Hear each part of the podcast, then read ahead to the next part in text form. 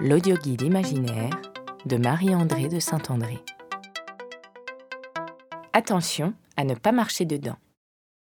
À vos pieds se trouve l'œuvre posthume de la performeuse chamaniste Pamela Andersker, intitulée RIP, Rest in Powder Blush. Ce petit tumulus grisâtre est constitué des cendres de l'artiste.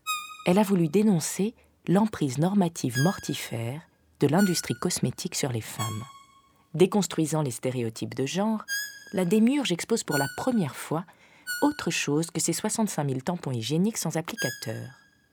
Pour mettre en lumière la mythologie personnelle de sa première période, corolle absorbante, une rétrospective sera bientôt consacrée à celle qui déclara Je vise les profondeurs de l'âme. Dans l'enfilade, la barbe à papa en forme d'oreille de Mickey signé par le collectif Artimaus, est estimé à 23 millions d'euros. À droite, les photos argentiques en noir et blanc font partie de la série Naz de Ying de Pim. Dans un format monumental de 20 mètres sur 15, cet adepte de l'infraordinaire nous présente ses derniers tirages de trous de narines.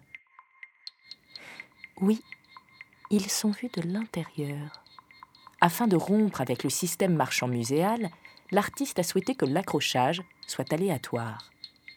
La narine gauche, que vous voyez ici, par exemple, se retrouve là, en haut à droite.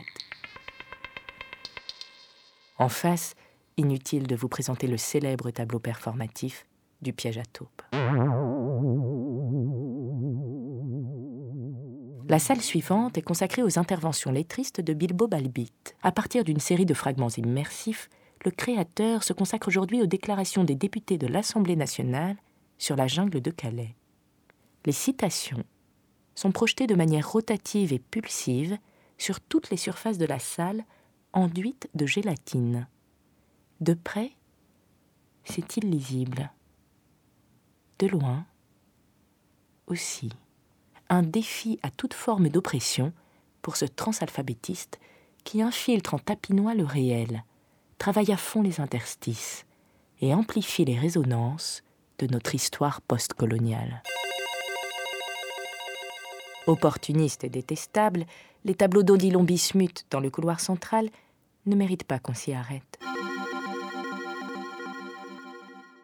Mixant vidéogame, télé-réalité et comédie musicale, le Suisse néopop Mayer Mayer négocie l'équilibre du vide comme personne, et comme le montre cette salle pleine de rien, dite du grand vide, par opposition à la salle du petit vide éphémère, avec sa succession d'œuvres de moindre envergure, comme le cercle blanc sur fond blanc en hommage à Malevitch, l'absente de tout bouquet, un couteau sans lame auquel manque le manche, flocon dans la neige, Ceci n'est pas une toile. Dans un nuage. Humeur ouatée.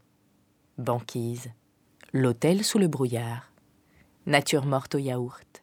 Linge propre. La grosse dent. Refonte du Parti socialiste. aspirine, première version. Nul. Meringue. Changement de logiciel. Ligne trop claire. Superposition de couleurs primaires. Autoportrait dénué de tout Méga zoom. Vision christique. Dans la tête d'un Alzheimer. Écho en pleine lumière. Contre Fond d'œil. Paroi de baignoire. Moins que rien. Inspire, expire. Toujours plus de rien. Encore moins que rien. Ce serait vraiment trop et son installation sonore, dite des cotons-tiges.